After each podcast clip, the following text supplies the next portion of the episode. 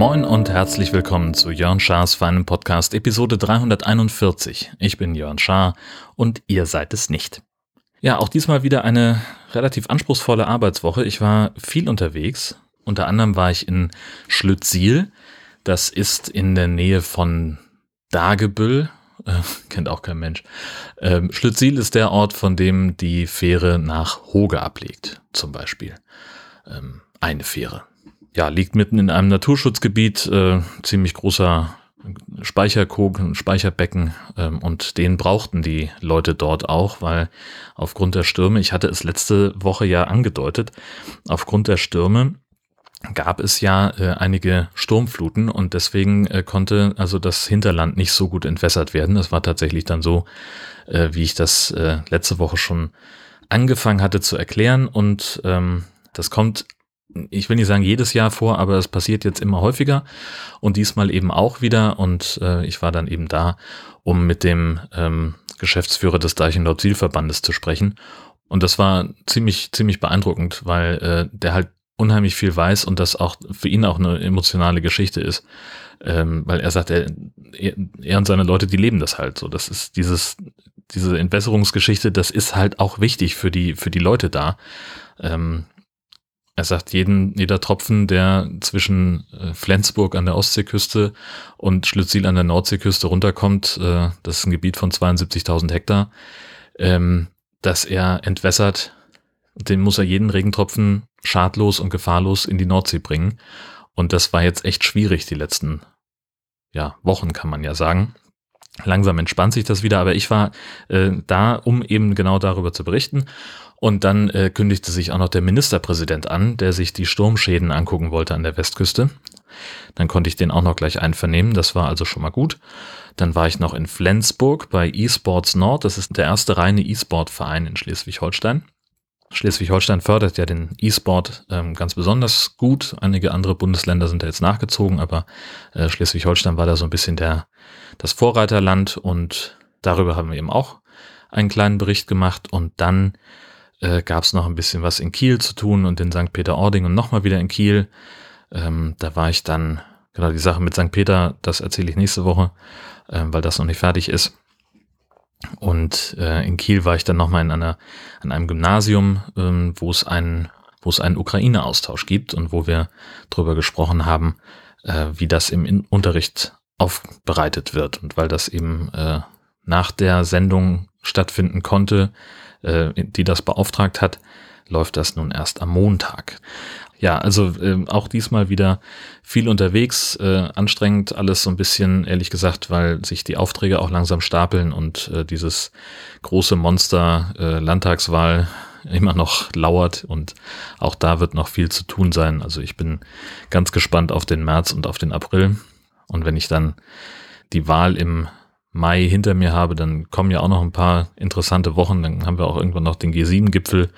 Ähm, das wird jetzt in der aktuellen Situation ja auch noch wahnsinnig spannend werden. Also G7-Gipfel ist echt in der Woche nach der Landtagswahl. Mein Gott. Ich werde Urlaub brauchen. Ich habe Urlaub, das ist das Gute, aber erst im Juni. Ähm, ja, findet sich alles.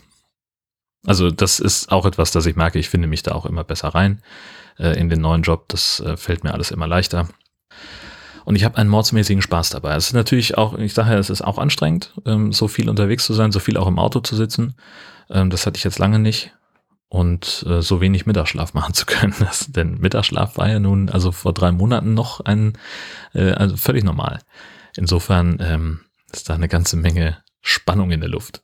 So ähnlich wie übrigens beim High Alarm Podcast. Den haben wir äh, aufgenommen äh, mit ein bisschen Verspätung und dafür dann aber auch schon gleich am äh, selben Abend noch äh, veröffentlicht. Und es war ein mordsmäßiger Spaß, weil wir viel rumgeblödelt haben. Der Film war gut genug, dass es halt nicht so, also es ist halt ein, ein Film, Megalodon Rising, ähm, ist irgendwie so ein, ja, so ein Billigabklatsch von The Mac 2, das, der soll ja fortgesetzt werden, ähm, mit Jason Statham und äh, Asylum, die Produktionsfirma, hat halt so ein Hang zum Mockbuster, also zum einem billigen Abklatsch, der dann früher auf den Markt kommt, um so ein bisschen auf den Trend mitzuschwimmen. Äh, ja, also der hat eine gewisse Qualität, mehr als beispielsweise Virus Shark oder alles, was äh, von, von Polonia Productions kommt, was halt einfach mal richtig schlecht ist.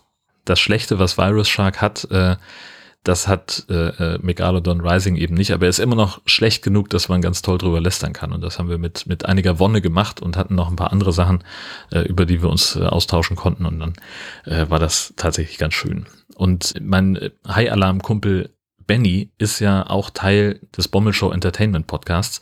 Und die haben da eine schöne Rubrik, nämlich den Homo Sapiens der Woche.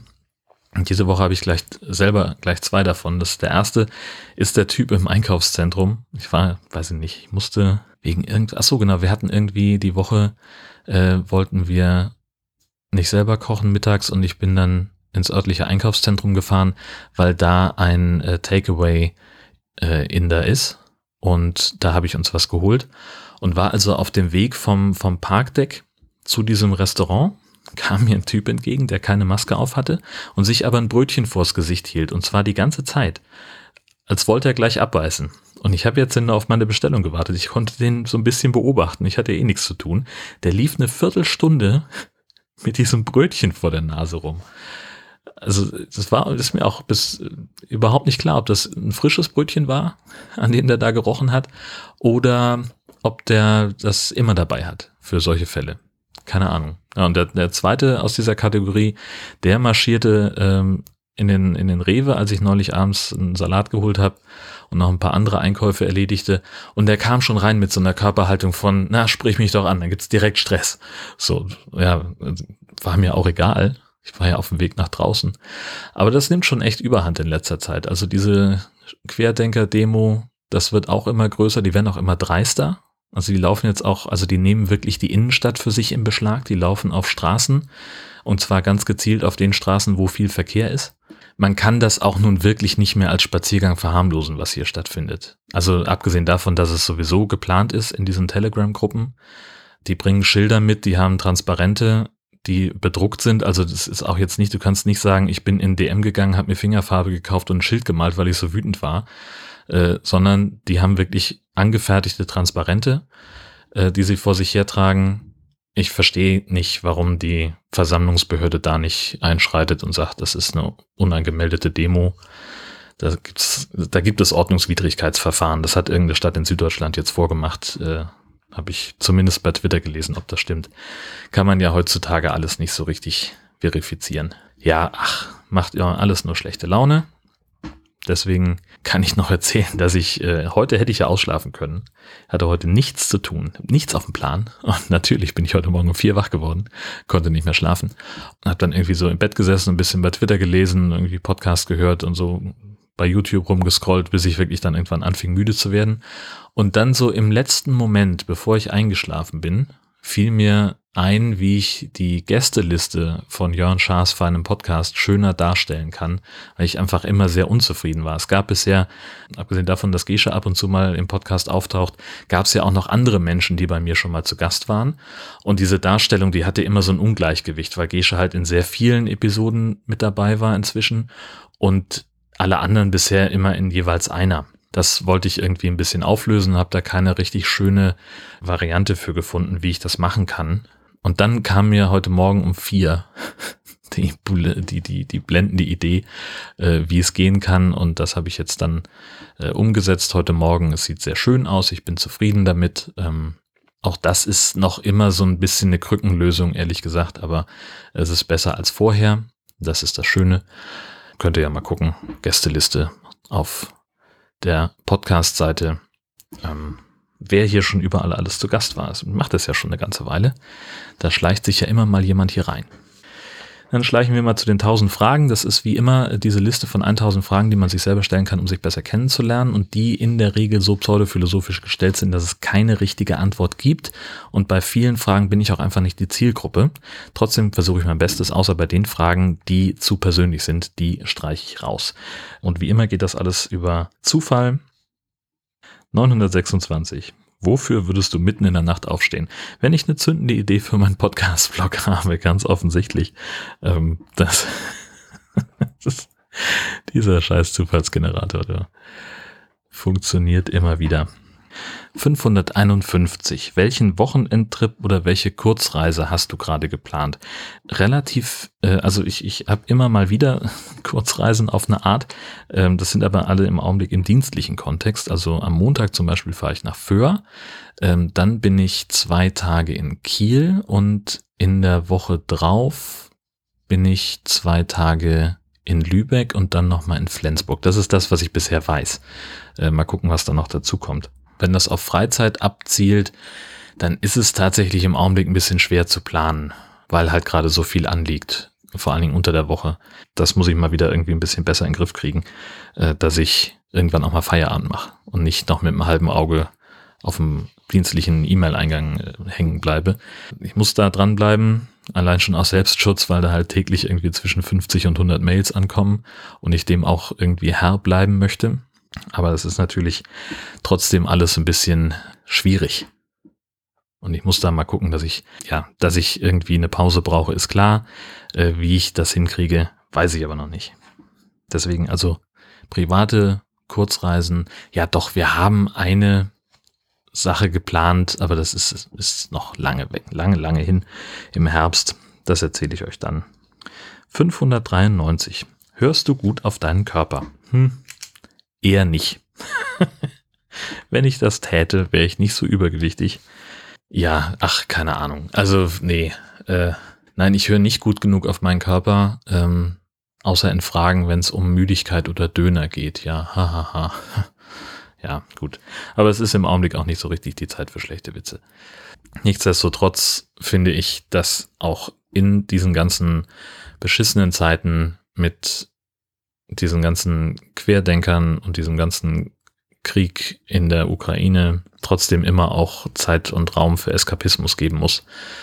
Denkt immer dran, dass ihr euch auch was Gutes tut in diesen Tagen, dass ihr nicht immer die ganze Zeit die Nachrichten konsumieren müsst, dass ihr die auch nicht kommentieren müsst. Das ist auch ganz wichtig. Man muss nicht zu allem eine Meinung haben, zumal nicht zu Sachen, in denen man selber nicht kompetent ist. Es ist okay, das Scheiße zu finden. Es ist okay, davon überfordert zu sein. Und es ist aber auch wichtig, dass man sich dann Wege da raussucht und sich aktiv davon fernhält, damit einen das nicht zu sehr belastet. Denkt da bitte dran, dass ihr da nicht untergeht. Denn wir haben es alles schon schwer genug, gerade in den vergangenen zwei Jahren. Das war alles nicht einfach und jetzt diese Eskalationsstufe dazu braucht eigentlich kein Mensch. Und da ist die eigene ähm, Seelenhygiene, die eigene psychische Gesundheit im Zweifelsfall wichtiger, als immer auf dem Laufenden zu sein. Die wirklich wichtigen Nachrichten erreichen einen und es reicht vollkommen, wenn man sich zweimal am Tag ganz gezielt informiert.